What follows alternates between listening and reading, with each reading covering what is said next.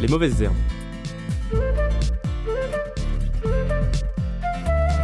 Podcastor épisode 2. Agathe Robert, jeune chercheuse en géographie, amoureuse de la montagne et spécialisée dans les espaces protégés, est avec nous aujourd'hui pour nous parler de ses recherches. Nature, réserves, parcs nationaux, loups et prise d'otages, venez apprendre tout ce qu'il y a à savoir et plus encore sur les espaces naturels protégés.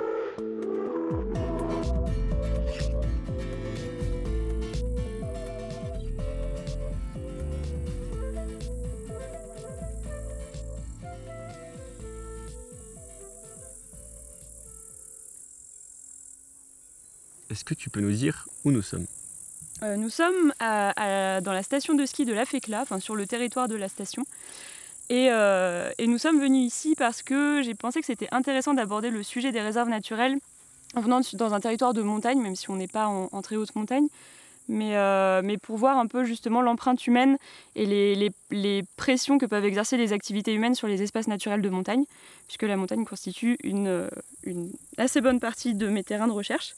Et justement, aujourd'hui, avec des, pressions, euh, des pressions et des activités humaines qui sont un peu euh, bouleversées avec les, changements globaux et notamment le, changement climatique, le manque de neige également. On est dans une petite station, donc la, question se pose dans les années à venir, euh, à savoir si cette station va pouvoir continuer à fonctionner normalement. Euh, étant donné que la neige se fait de moins en moins présente. Et donc, euh, qu'est-ce qu'on va faire de ces espaces qui étaient autrefois euh, très très utilisés, bah, notamment pour le, le tourisme d'hiver et le ski, et, et qui aujourd'hui vont avoir tendance à être délaissés par, par, par les hommes, justement parce que le- le- l'activité de ski est de moins en moins rentable. C'est quoi une réserve naturelle? Alors, il y a, en fait, il y a plusieurs choses qui font les particularités des réserves naturelles. Déjà, pour, pour simplifier un peu la chose, on pourrait justement prendre en comparaison le parc national. Le parc national, c'est un statut qui est en général plus strict, plus, réglementé. En général, ils sont composés de deux zones. La zone cœur, qui est vraiment une zone de protection très stricte, les activités sont extrêmement réglementées, il y a beaucoup d'interdictions. Et la zone périphérique, qui bénéficie d'une réglementation qui est beaucoup plus souple. Si on s'en tient qu'à ça, les réserves naturelles, par exemple, elles n'ont pas cette différenciation avec, euh, euh, elles n'ont pas du tout cette histoire de zone cœur et de zone périphérique. Après, il y a, d'autres choses qui pourraient justement définir les réserves naturelles. Si on prend au, sein même en fait du statut de réserve naturelle, il y a plusieurs types de réserves naturelles.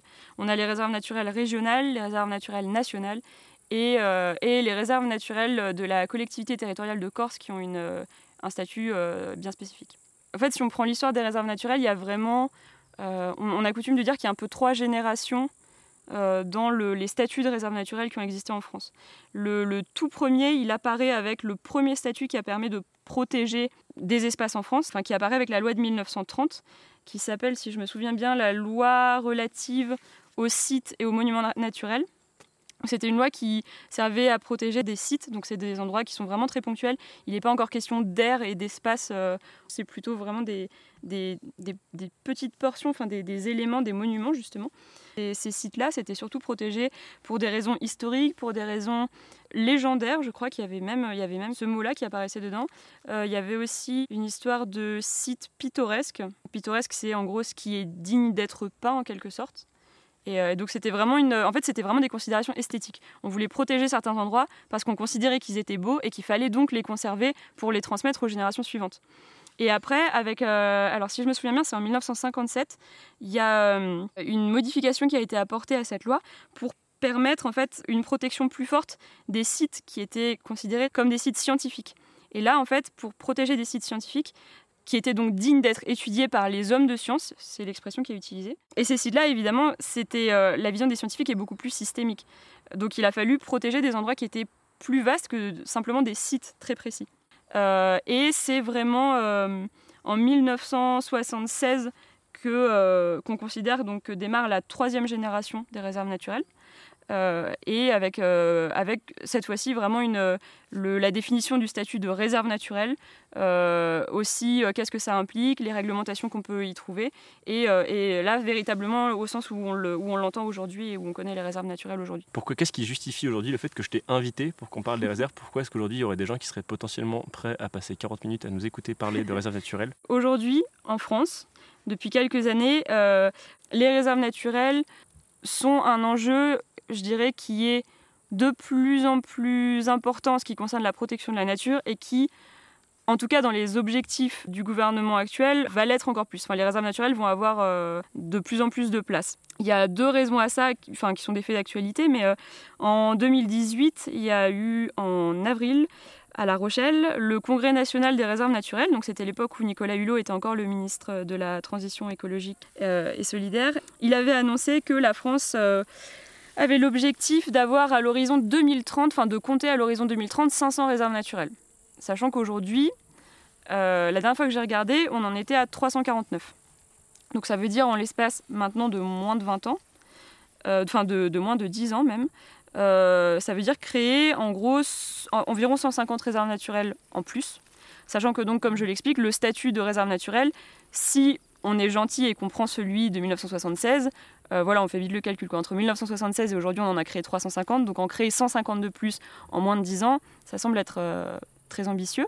Et plus récemment, donc c'était en mai 2019, Emmanuel Macron euh, a annoncé que euh, la France porterait à 30% sa part du territoire en aire euh, marine ou terrestre protégée.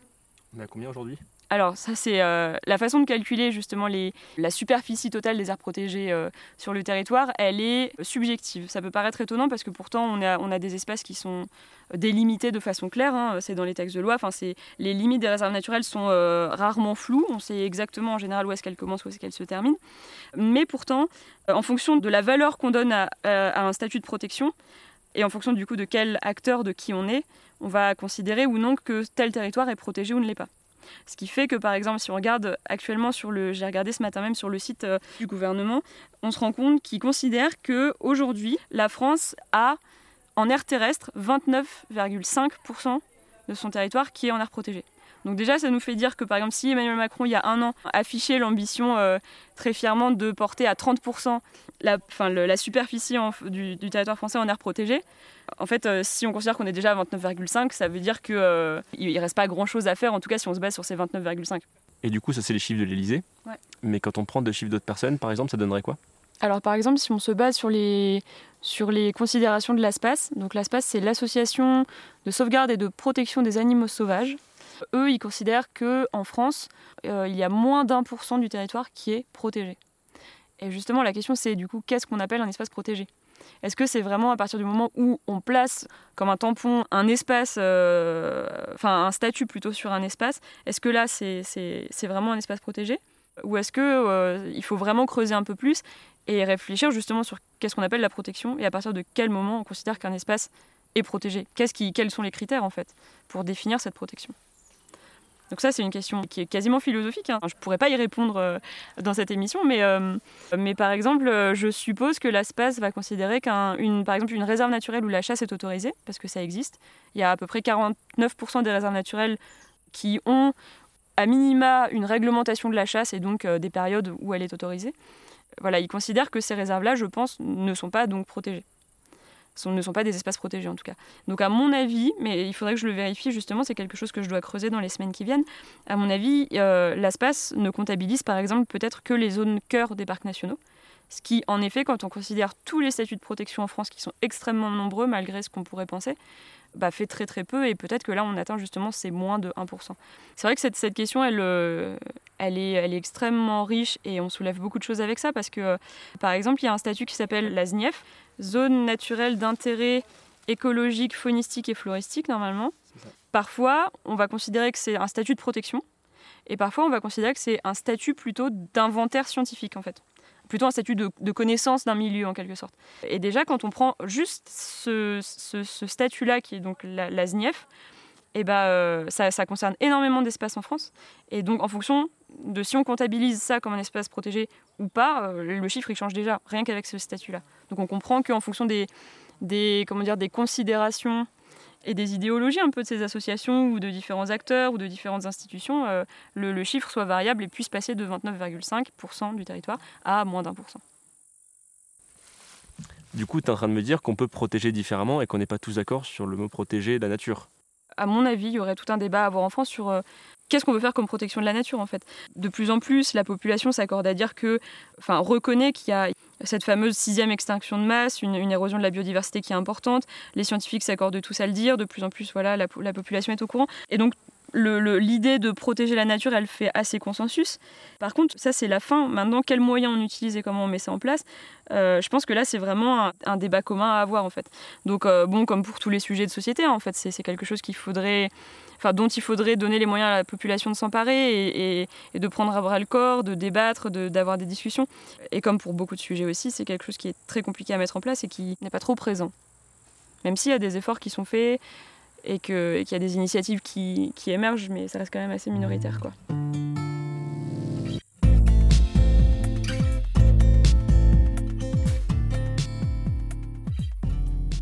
Alors, je suis, je suis moins spécialiste des parcs nationaux, donc je sais plus exactement de quand date la loi qui instaure les parcs nationaux.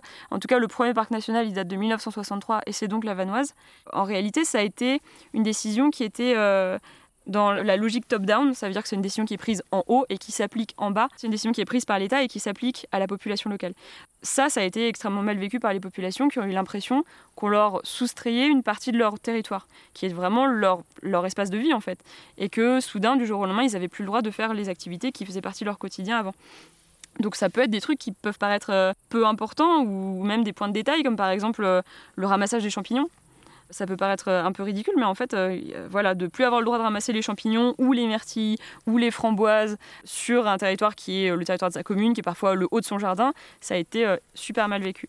Très vite, les gestionnaires, par exemple, des parcs nationaux se sont rendus compte que ça marcherait pas si on s'y prenait comme ça et que si on ne réussissait pas à faire participer la population ou à, au moins à la faire adhérer au projet du parc national, on ne pourrait pas avancer et, et c'était un échec qui était annoncé. Quoi.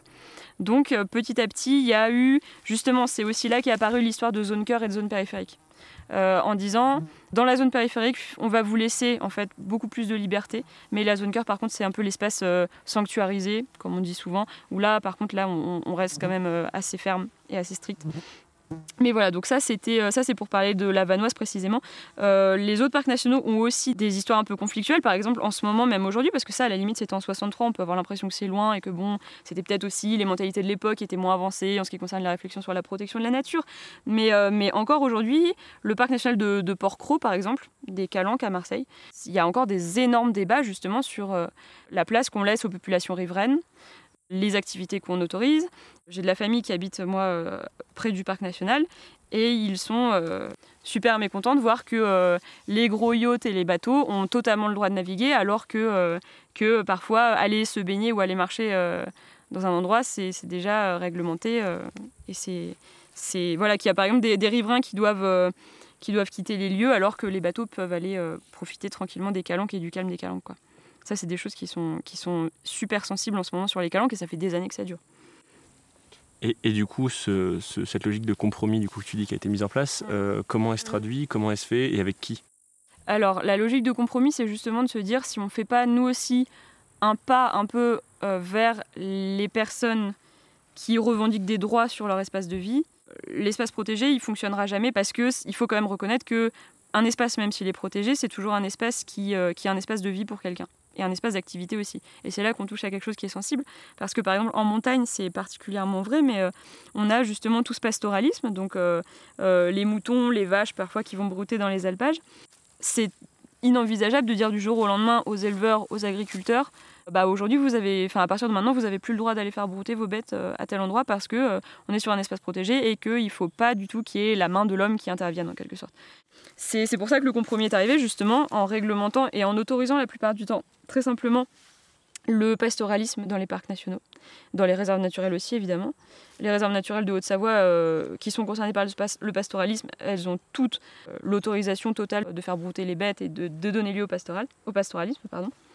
Mais voilà, après comment ça se fait?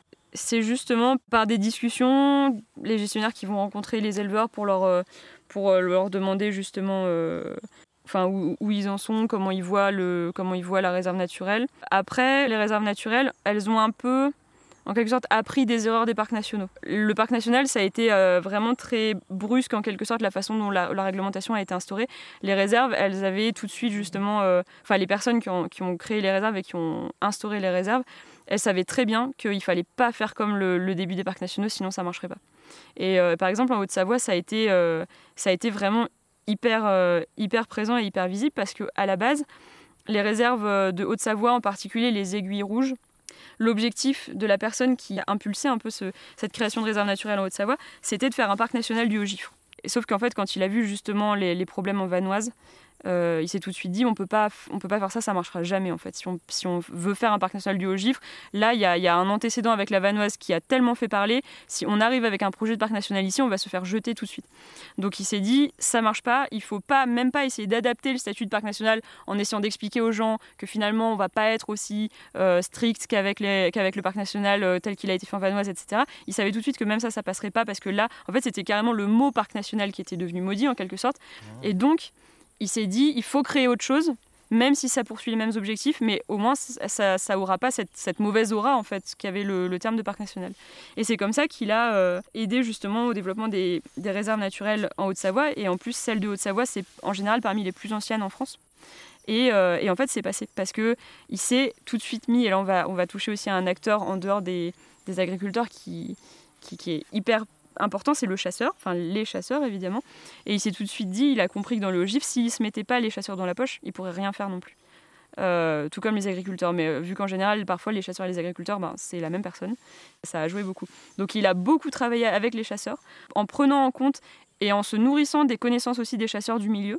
Parce qu'on a beau dire ce qu'on veut, les chasseurs, ils, connaissent en quelque sorte aussi euh, les, animaux qu'on trouve dans la forêt, quels espaces sont, euh, euh, sont riches en quelque sorte, lesquels sont peut-être moins intéressants d'un point de vue écologique. Et donc, les chasseurs ont été partie prenante en fait. de la création des réserves naturelles. Et c'est comme ça aussi que on le voit très clairement justement sur cette réserve des Aiguilles Rouges, qui a toute une partie qui est même classée en réserve de chasse. Justement, c'était un peu une volonté des chasseurs de dire on est OK pour la réserve naturelle parce qu'elle sert aussi nos intérêts en faisant des, viviers et des lieux de reproduction pour les futures proies. Euh, mais euh, par contre, il faut nous laisser des endroits où on aura encore le droit de chasser. Donc ça, typiquement, là, on est sur du compromis euh, à fond. Et donc ça, c'était en 1974. Donc c'était avant l'apparition de cette fameuse troisième génération, la de 76. Ok, mais du coup, ça, c'est des exemples où le compromis se passe bien. qu'est-ce qui se passe quand ça se passe mal et qu'est-ce qui peut se passer en fait? J'ai un exemple qui me vient en tête. Encore une fois, c'est pas une réserve naturelle, c'est le parc national de la Vanoise. Euh, en 2015, il était question de revoir la, enfin de, réviser la charte du parc national pour euh, la, faire repasser euh, à l'horizon. Je crois que c'était 2017, il me semble. Et donc, il y a un peu des, discussions lancées, on va dire, justement par euh, les, personnes qui gèrent le parc national pour euh, rencontrer et dialoguer avec euh, donc, les chasseurs, les agriculteurs, les, bergers, enfin bref, les personnes qui, gravitent autour du parc national, qui travaillent avec lui, donc les élus également, les, professionnels du tourisme, bref, toutes les personnes qui sont susceptibles d'être concernées de près ou de loin par le parc national, pour leurs activités en particulier. Et il y avait à cette époque-là, et c'est encore le cas maintenant, des débats et des grosses tensions en ce qui concerne le loup qui étaient de retour donc dans les Alpes et, euh, et qui étaient de plus en plus présents dans la Vanoise. Et les éleveurs étaient très très mécontents justement d'être maintenant confrontés au loup et avec en plus ce statut donc de parc national qui protège absolument la faune sauvage et donc le loup. Et l'exigence de ces éleveurs-là, c'était euh, d'autoriser 5 abattages de loups dans la zone cœur du parc national. Pendant cette réunion publique, il y avait donc euh, à la base de, de, personnes du parc, il y avait le directeur du parc, le président du parc, et un agent du parc qui était là pour euh, un peu animer la discussion. Et en réalité, il y a à peu près une cinquantaine d'éleveurs qui sont arrivés en leur disant Nous, on veut cinq abattages de loups dans la zone cœur. Ce que peut-être ils ne savaient pas, ces éleveurs, c'est qu'en fait, cette décision, elle dépend pas du tout du directeur ou du président ou même de n'importe quel agent du parc. C'est une décision qui doit être prise par le ministère directement. Ces personnes, en fait, j'imagine, je suppose, hein, j'y étais pas, mais ont dû leur dire, euh, de toute façon, en fait, euh, nous, on n'a pas la main sur cette décision, donc ça sert à rien de venir nous dire ça. Évidemment, la tension est montée parce que les éleveurs euh, ont dit que c'était parce que c'était justement un parc national et que vu que c'était les représentants du parc national, ça leur semblait logique de s'adresser à ces gens-là, ce qu'on peut comprendre. Et au final, la situation a un peu dégénéré parce qu'il y, a eu, il y a eu une prise d'otage qui a eu lieu pendant 15 heures à Bramance, en Haute-Maurienne, donc, euh, qui était le lieu où il y avait cette discussion, enfin, cette réunion publique, en fait, en retenant donc en otage euh, ces trois membres du parc national. Donc ça, par exemple, c'est un peu un, moment qui cristallise justement ces problèmes de dialogue, de concertation, de co-construction de la réglementation d'un espace protégé, en l'occurrence d'un parc national. Et voilà, euh, pour prendre l'exemple qui est vraiment assez archétypale justement de, dégénération de, des, conflits, des tensions et de l'acmé en quelque sorte justement de ces, de ces tensions. Et du coup, là, tu nous parles des chasseurs, tu nous parles de la, de la fonction administrative qui gère de la direction du, parc. Euh, tu, nous parles, tu parlé aussi des bergers, tu nous as parlé des agriculteurs. Il y a quoi d'autre comme acteurs? Il y a quoi comme enjeux euh, qu'on pourrait lister euh, très sommairement autour des parcs naturels? Et c'est quoi les enjeux aujourd'hui qui se cristallisent le plus et qui sont tendance à de plus en plus se développer alors il y en a énormément, et d'autant plus sur mes terrains. Enfin, il y en a pour tous les espaces protégés, parce qu'en fait, on se rend assez vite compte quand on fait de la géographie que l'espace, c'est quelque chose qu'on se dispute en général jalousement.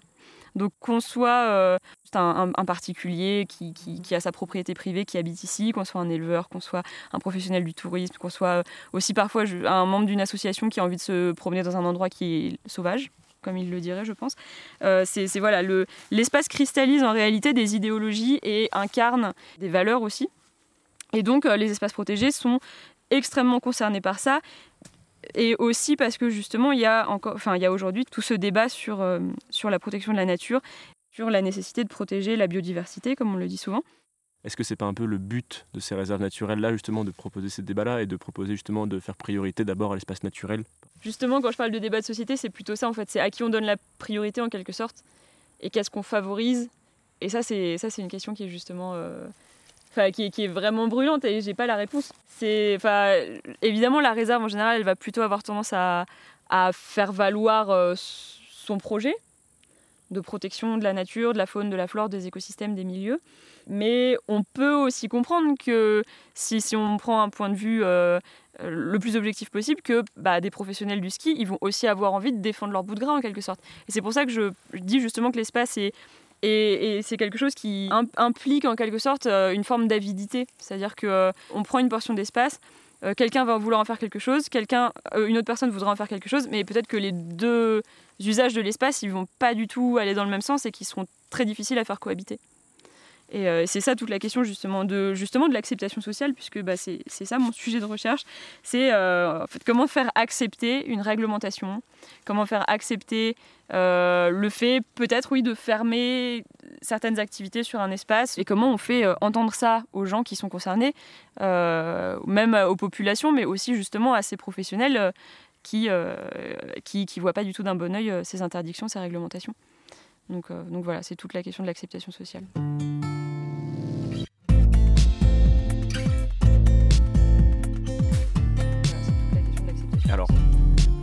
Toute la journée, on s'est baigné, on est maintenant au bord du lac du Bourget. La nuit est tombée. Mais moi, il y a une question qui me taraude toujours depuis le début. Tu as parlé de sanctuarisation à un moment donné. Mm. Qu'est-ce que c'est? Et pourquoi est-ce qu'on parle de sanctuarisation quand on parle de nature? J'avais parlé de sanctuarisation quand j'ai évoqué la zone cœur des, parcs nationaux. Euh, la sanctuarisation, c'est un mot qui revient assez souvent quand on étudie les espaces protégés. Et c'est un mot qui est, bah, enfin c'est pour ça, je pense que tu as aussi tiqué dessus, parce qu'il est, chargé de, toute une symbolique et de, plein de valeurs qui, euh, sont rattachées de plus en plus à la nature et en particulier à la protection de la nature. En ce qui concerne les, donc moi les réserves naturelles qui me concernent plus particulièrement, euh, c'est un mot que je croise pas forcément beaucoup. En revanche, il y a des nouvelles réserves qui, apparaissent maintenant depuis 2013 avec l'association LASPAS, dont j'ai déjà parlé. Et cette association, elle, elle revendique euh, vraiment très clairement, très ouvertement, une volonté justement de sanctuariser la nature. Alors que quand on croise le mot sanctuarisation, en général, c'est plutôt un mot euh, qui est utilisé par des personnes qui vont étudier les, espaces protégés que par vraiment la volonté du législateur de faire une réserve, par exemple, ou de créer le statut de réserve. L'ASPAS, ils ont vraiment cette volonté de faire des réserves, enfin en tout cas avec le moins possible d'empreintes humaines et de traces humaines en quelque sorte. Euh, donc pour ça, ils ont un, procédé qui est euh, assez spécifique qui consiste à euh, décréter que certains espaces sont des réserves de vie sauvage, c'est comme ça qu'on les appelle, des RVS. Mais, mais par exemple, la réserve qui me concerne, enfin la RVS qui me concerne, qui est dans les Côtes d'Armor, elle, elle découle d'un leg d'une marquise qui a euh, confié en gros ces terres à l'espace en leur disant je veux que cette, euh, que, que, cette propriété qui est ma propriété euh, devienne une réserve de vie sauvage où, où justement les animaux soient, soient préservés, soient protégés et où l'homme n'est pas, pas, pas de gestion à, occuper. Et ça c'est le, côté de la gestion est justement très, très prégnant pour l'espace parce que leur idée c'est justement de faire le moins de gestion possible. En fait, leur action, c'est de ne pas en faire, en quelque sorte. C'est-à-dire que on va laisser l'espace juste euh, bah, faire sa vie en fait. Donc eux, on peut vraiment parler, les RVS, on peut vraiment dire qu'il y a une forme de sanctuarisation. Pour les réserves naturelles nationales, régionales et de Corse, je J'aurais pas tendance à utiliser ce terme-là parce que justement il y a beaucoup plus euh, une idée gestionnaire derrière où on va euh, vraiment surveiller l'espace, on va, on va s'autoriser à, à faire par exemple des coupes euh, d'arbres si on voit que la forêt commence à gagner trop de terrain, ou on va euh, autoriser des activités aussi, enfin, évidemment comme le pastoralisme dont on a parlé déjà. Donc je, je parle moins de sanctuarisation. Pour les zones cœur des parcs nationaux, c'est déjà quelque chose qui est plus important. Et justement, je pensais à un, philosophe qui s'appelle euh, Régis Desfourneaux, qui, qui parlait des parcs nationaux comme étant des cathédrales sauvages. Euh, et, on retrouve totalement la symbolique qu'il y a derrière l'idée de sanctuarisation quand on pense euh, à une cathédrale. Et à côté de ça, on pourrait même euh, filer la métaphore, mais c'est un autre débat, on est beaucoup plus sur de la philosophie, en pensant au côté justement très un peu solennel de la haute montagne tel qu'on se l'imagine, ce côté d'élévation, enfin bref, il y a aussi tout un rapport avec la montagne qui est encore plus présent justement pour les parcs nationaux, parce que les tout premiers parcs nationaux étaient des parcs nationaux de montagne. Donc voilà, cette idée d'élévation, de, de, de grandiose, en fait, de, de majestueux était, était très présente, et, et c'est aussi pour ça que le terme de sanctuarisation, c'est bien, assez bien ancré. Ouais. Est-ce qu'on peut en tirer un bilan ou pas de cette sanctuarisation de la nature, que ce soit au niveau de la biodiversité sur place, mais aussi du rapport avec les acteurs locaux? Est-ce que ça se passe bien ou pas bien? Alors pour l'espace, du coup, parce que les parcs naturels, c'est encore autre chose, mais on va rester sur l'espace.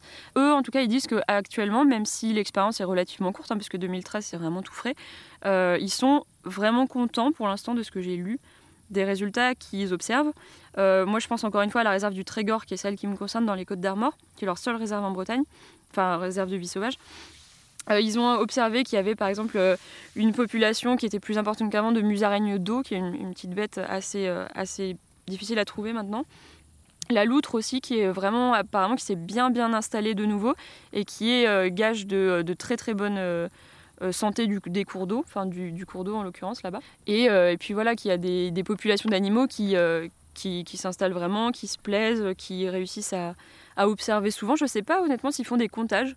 Mais, euh, mais en tout cas, voilà, ils, ont, ils, affichent que ça fonctionne bien. Après, ils entraînent avec eux aussi des mécontentements parce que pendant le mois d'août 2020, du coup, il y a eu une, une, manifestation à Crest. Donc Crest, c'est là où il y a le siège de l'ASPAS.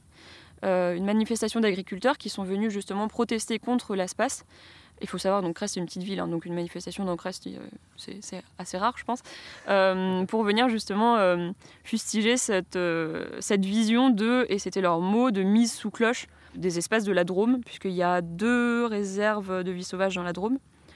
Et, ils étaient venus justement pour, bah, montrer que eux ils faisaient front en gros face à l'espace. Donc il y a vraiment pour le coup cette opposition vraiment très binaire entre eux et très schématique aussi. D'un côté les agriculteurs et je crois aussi les chasseurs, et de l'autre côté justement l'espace. Et du coup, quand tu dis que c'est ton terrain, quand tu dis que c'est sur ta thèse, comment, tu, comment ça se passe? Qu'est-ce que tu fais exactement? En fait, je, je, commence par une phase un peu de, de, repérage terrain, on pourrait dire ça comme ça, où justement j'arpente un peu les, les chemins, j'observe euh, si je vois par exemple, je sais pas, des gens qui font du camping sauvage alors que moi je sais qu'ils n'ont pas le droit d'en faire. Donc ça me permet par exemple, si, si j'ai si affaire à ce genre de choses, je, je, prends en photo, non pas pour les dénoncer du tout, mais c'est plutôt justement, ça me permet de voir que Peut-être que ces gens sont pas au courant qu'ils n'ont pas le droit de faire ça, peut-être qu'ils sont au courant mais qu'en fait ils s'en fichent, et que du coup d'une certaine manière il n'y a pas acceptation sociale quand il y a euh, irrespect de la réglementation.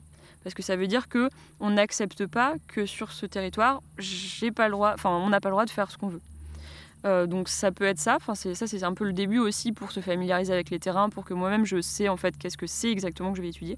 C'est important aussi pour se plonger un peu dans le boulot. Après, le cœur vraiment de ma récolte de données, en quelque sorte, ça va être plutôt les entretiens avec des, avec des personnes, euh, des personnes qui, soit qui vivent sur le territoire, donc qu'on appelle en général des riverains, ou des pratiquants, des, personnes qui vont fréquemment dans la réserve pour, pour faire de la course à pied, par exemple, ou même pour se promener, pour faire de la photo, enfin, ce genre de choses. Après, il y a des acteurs peut-être un peu plus clés, typiquement les gestionnaires. Il y a également souvent les élus des communes qui ont un regard parfois hyper intéressant. Euh, les associations, bien évidemment, de protection de la nature, qu'elles soient liées directement avec la gestion d'une réserve ou même qu'elles soient extérieures à la gestion. Par exemple, sur la baie de Saint-Brieuc, il y a une association qui s'appelle euh, Sauvons la plage du Valais. La plage du Valais, en l'occurrence, elle est juste à la frontière de la réserve de Saint-Brieuc. Donc en, soi, leur objectif, c'est, ça n'a rien à voir avec la réserve. Eux, ils veulent juste retrouver la plage de leur enfance. Alors, je ne vais pas rentrer dans le détail puisque ce serait un peu compliqué. Mais dans leur objectif de reconstituer une plage qui est un peu disparue, ils sont forcément confrontés un peu à la réserve qui est immédiatement, enfin qui est vraiment à la limite de cette plage du Valais. Donc ils sont obligés de travailler, de discuter avec eux. C'est pas toujours facile justement parce que là on a des visions de la nature qui s'affrontent un peu. Si je rentre un peu dans le détail, en fait, euh, cette, plage du Valais, c'est une plage qui était, euh, il y a quelques années, qui était vraiment une plage de sable, comme l'image classique qu'on a d'une plage. Euh, et, en fait, avec le, port et, les travaux qui ont eu lieu dans la baie de Saint-Brieuc dans les années, je crois que c'est 60-70, ça a modifié un peu les courants marins. Et ce qui fait que maintenant, ce qui arrive sur cette plage, c'est plus du sable, mais c'est de la vase. Donc évidemment, ces gens, ils sont pas super ravis de voir que devant leur maison, maintenant, c'est plus du sable qu'ils ont, mais c'est de la vase. Et leur objectif, c'est de faire revenir le sable. Sauf que euh, quand on discute avec les gestionnaires, on se rend compte qu'en fait, eux, tout ce qui est milieu de vase, c'est beaucoup plus intéressant écologiquement parlant que des milieux de sable, qui sont beaucoup plus pauvres. Euh, et, donc, dans leur objectif, ils sont forcément invités à, dialoguer, à échanger. Donc, euh, c'était lors de la semaine du 17 août, je crois, 2020. Il y a eu des travaux à la plage du Valais, justement, parce que l'association avait fait une pétition qui a amené beaucoup de signatures.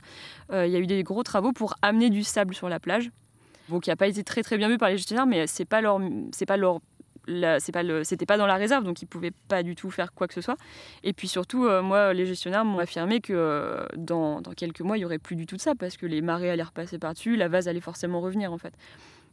Donc voilà, donc ça par exemple, c'est aussi un, Enfin, c'est, un cas intéressant. Donc là, je suis un peu sortie de, la méthodo, mais, euh, mais voilà, ça veut dire aussi rencontrer des associations qui sont pas directement en lien avec la réserve, mais que quand on creuse un peu, on se rend compte qu'en fait, il y a quand même un lien qui se fait. Et même si c'est pas sur vraiment la, réserve en tant que telle, en tant que périmètre, sur les visions de la nature et de qu'est-ce que c'est que la nature et qu'est-ce qu'on veut protéger quand on dit qu'on protège la nature, il y a plein de choses à creuser, plein de choses à interroger et, des, questions à poser euh, avec des points de vue qui divergent en fonction de ce qu'on définit à être la protection de la nature. Est-ce que tu penses aujourd'hui, là où tu en es, que les réserves sont des bons outils pour protéger l'environnement? Le problème, selon moi, et je sais pas, et en plus je suis pas écologue, je suis pas gestionnaire, hein, donc peut-être qu'un gestionnaire aurait une réponse beaucoup plus complète à apporter, mais euh, le problème, selon moi, des réserves, c'est que euh, c'est qu'en fait, c'est des petits îlots qui sont protégés sur le territoire. Et c'est une vision qui est finalement assez fragmentée, assez morcelée de la protection de la nature. On n'est pas dans une, dans une, euh, dans une vision systémique, en fait. Si par exemple je prends euh, la réserve de la baie de Saint-Brieuc, en fait c'est celle-là qui me revient en tête, euh, il y a tout un périmètre où les oiseaux sont intouchables, on ne peut pas les chasser, on peut même pas piétiner parfois les zones de nidation, enfin c'est vraiment hyper protégé, mais il suffit que l'oiseau en question par exemple il soit à 20 mètres de la, limite de la réserve et en fait euh, bah, en soi officiellement il n'est pas protégé. Un oiseau en plus, si on continue là-dessus, c'est par définition un animal qui va beaucoup se déplacer, comme tous les animaux, hein, mais les oiseaux c'est peut-être encore plus visible. Donc en fait qu'il soit protégé à l'instant T où il est dans la réserve, on peut se dire qu'en fait euh, ça va peut-être pas si bien le protéger que ça sur toute sa vie quoi. Donc c'est voilà cette vision qui est très morcelée. Alors après il y a d'autres initiatives qui peuvent euh, se coupler justement aux initiatives des réserves naturelles qui sont les trames vertes et bleues donc ça, c'est encore autre chose, on va peut-être pas le développer. Voilà. Mais, euh, mais voilà, pour, pour peut-être pallier à ce, ce, côté morcelé, pour pouvoir peut-être faire plus de liens entre les différents espaces protégés, c'est des choses, à mon avis en tout cas, qui mériteraient au moins d'être développées, peut-être un peu approfondies, peut-être valorisées, enfin, mises plus en avant en tout cas. Euh, parce que là, pour l'instant, si on a une vision hyper pessimiste, et parfois, euh, en fonction de qui on a rencontré, on penche un peu du côté optimiste ou du côté euh, pessimiste. Mais euh, si on a une vision plutôt pessimiste, on pourrait dire que les réserves, c'est un peu justement un pis-aller. Parce que c'est une décision de, de protéger ce petit bout-là tant qu'on peut encore le sauver, en quelque sorte. Parce qu'il y a un peu cette idée derrière. C'est partir du principe que de toute façon, les activités humaines sont néfastes pour la nature. Il faut pouvoir euh, mettre sous scellé en quelque sorte des petits bouts de nature euh, qu'on va garder bien propres, bien belles. Euh, mais pourquoi en fait Genre pour se rappeler qu'on est capable de pas tout détruire ou c'est c'est des questions après qui sont hyper philosophiques et mais qui sont super intéressantes. C'est pour ça qu'aller en discuter avec plein de gens qui ont des visions différentes, c'est hyper enrichissant. Trop bien, trop bien. C'est parfait comme fin.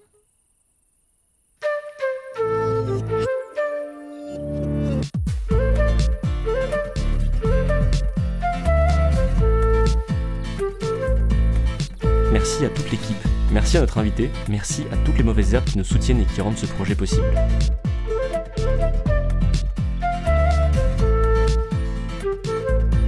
N'hésitez pas à nous suivre et nous soutenir sur tous nos réseaux, Facebook, Twitter, YouTube, Instagram, vous connaissez la chanson.